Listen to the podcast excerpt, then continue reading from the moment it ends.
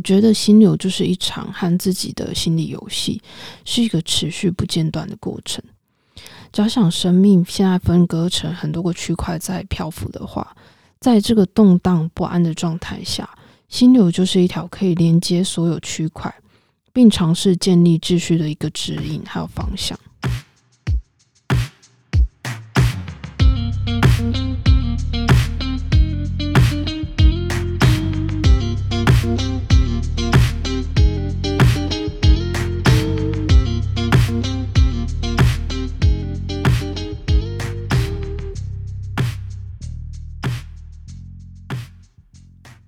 一本好书，今天如此，将来如此，永不改变。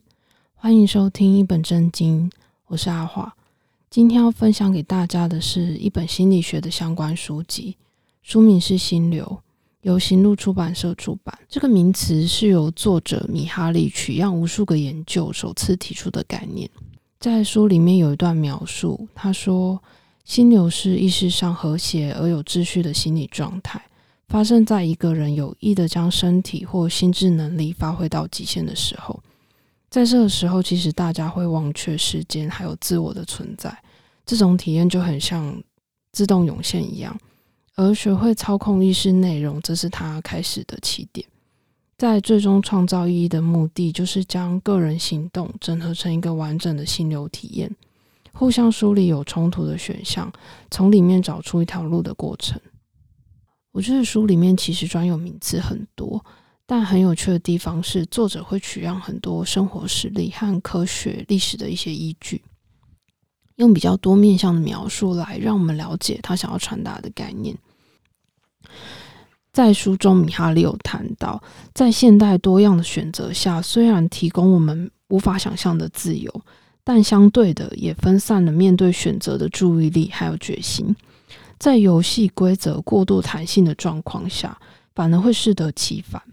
要如何提供自己一个适当的游戏空间，并稳定的在冲突选项中不断脱颖而出，将变成我们势必需要持续面对的课题。在书中会不断的发现由三个名词建立起的一个循环，分别是意识秩序、意识秩序，还有复杂性。我会把焦点放在透过这个循环建立秩序的这件事情上。大家可以先想象正前方有一个平面的圆形，在十二点钟方向是第一个名词——意识秩序。它指的是因为一些事件而造成心理的负面情绪，例如焦虑、愤怒、恐惧等等。在这个状态下，我们没有办法专心当下的生活，思绪会持续被这些情绪掌控。第二个意识秩序的阶段，指的是往顺时针方向往下走，开始透过心流活动建立秩序的一个过程。当持续心流的状态走回十二点钟方向，我们会达到最佳的意识形态，并处于最优体验之中。在书里面有一个把心流融入生活并自主循环的例子，我觉得很特别，分享给大家。它是一个来自印第安部落的故事。在当地名为苏斯瓦的地区，一直被族人视为物产丰盛的富饶之地。当地的环境资源开发技术非常熟稔，生活是不虞匮乏的。但部落的长者却告知族人，当世界变得越来越可以预测，生活就会逐渐失去挑战。缺少挑战的话，生命就不再有意义。于是，这些长者会依凭他们的智慧。决定搬迁部落的时间通常是二十五年一次。所有人会搬到苏斯瓦另外一个地区，去接受新的挑战，寻找新的资源，在新的生活里面重新找回原本的意义与价值。他们订定了自己的游戏规则和游戏范围，并且在下一次失去秩序的开始前，自主通往下一个循环的阶段。稳定依序自己的步调，提升自己的复杂性之后，才连带环境得到复原的空间。